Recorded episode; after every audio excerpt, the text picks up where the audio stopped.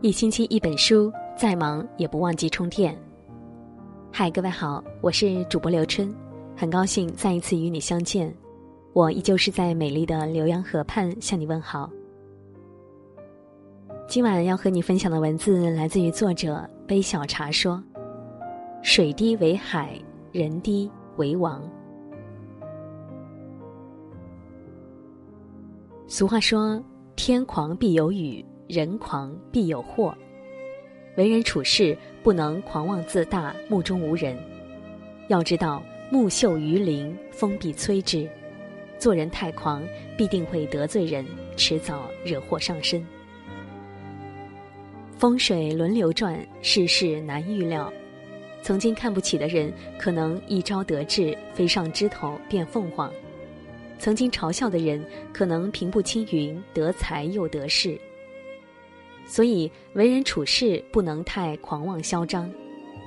人无千日好，花无百日红。做人太狂，迟早遭殃。水低为海，人低为王。越谦卑的人越高贵。不要瞧不起任何人，宽容他人的短处，念着他人的好处，帮助他人的难处。福气就是这样积来的。最好的修养是谦卑。狂妄自大的人，往往有一定的钱财、权力或者名声，自以为高人一等，便目中无人、不可一世。曾国藩家书中有一句话引人深思：“家败离不得个奢字，人败离不得个义字，讨人嫌离不得个骄字。”骄奢淫逸是一个家败落的开始，狂妄傲慢是一个人衰败的开始。上善若水，厚德载物。越有修养的人越谦卑。香港首富李嘉诚曾多次训诫儿子：树大招风，低调做人。他说：“保持低调，才能避免树大招风，才能避免成为别人进攻的靶子。”如果你不过分显示自己，就不会招惹别人的敌意，别人也就无法捕捉你的虚实。一次，三十位大陆企业家向李嘉诚请教生意之道，李嘉诚谦恭地迎接他们，耐心地解答。有人不经意说了粤语，李嘉诚立刻纠正，让他说普通话，以免大陆朋友听不懂。临别时，李嘉诚亲自送他们下楼，恭恭敬敬的鞠躬，直到他们离开。如此谦卑低下，完全不像呼风唤雨的亿万富翁。谦受益，满招损。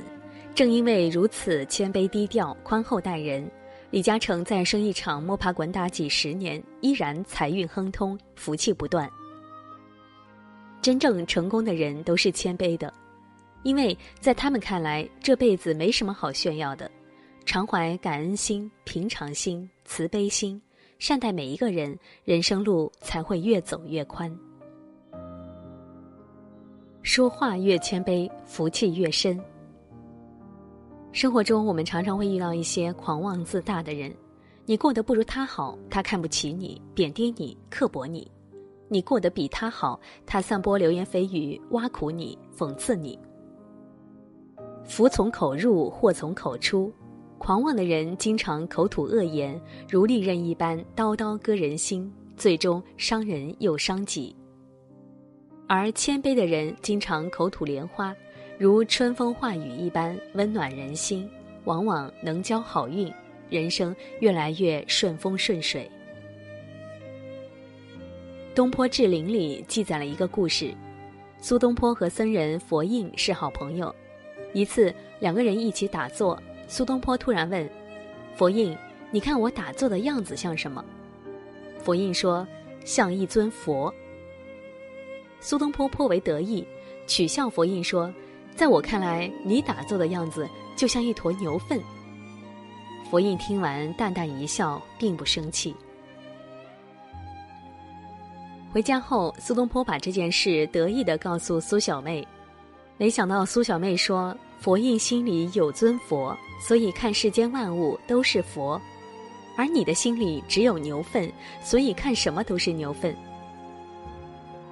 你说的话就是你心灵的反应，内心丑陋的人才会说冷漠狠毒的话伤人，让人心生寒意；内心慈悲的人会说温言软语，语气谦卑，抚慰人，温暖人，让人心生美好。恶语伤人，良言暖心。说话是造业，要想增福气，先要学会积口德，好好说话。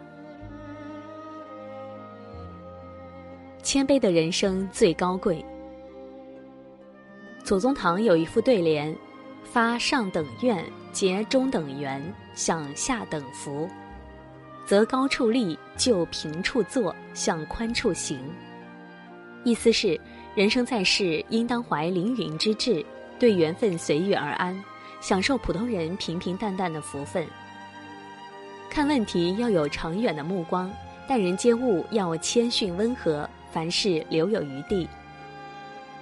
境界越高的人越谦卑朴实，而不是盛气凌人、傲慢无礼，因为他们懂得人外有人，天外有天。北京大学流传着一件趣事。开学的时候，一名新入学的农村学生扛着一大袋行李四处跑，实在累得不行。突然看到一位老人，他以为是保安，便请求老人帮他看行李，他去办入学手续。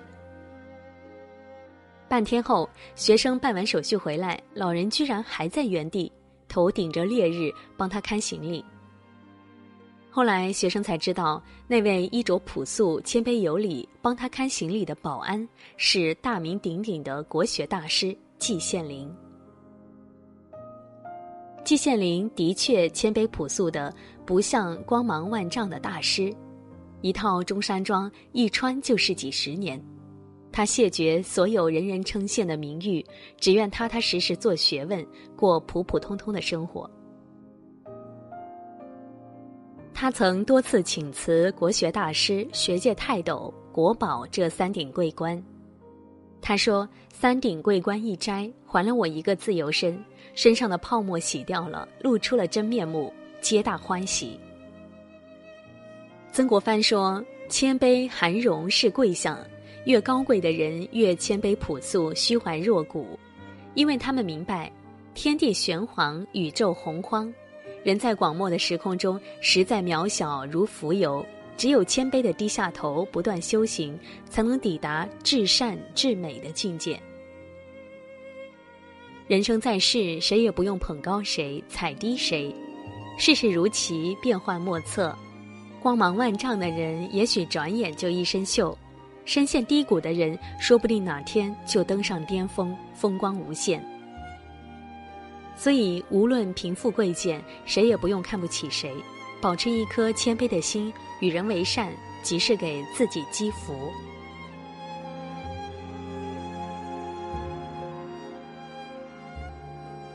好，感谢你的收听，喜欢这篇文字，欢迎你在文末给我们点个好看，也可以分享到朋友圈。我是刘春，我在浏阳河畔，祝你晚安，各位好梦。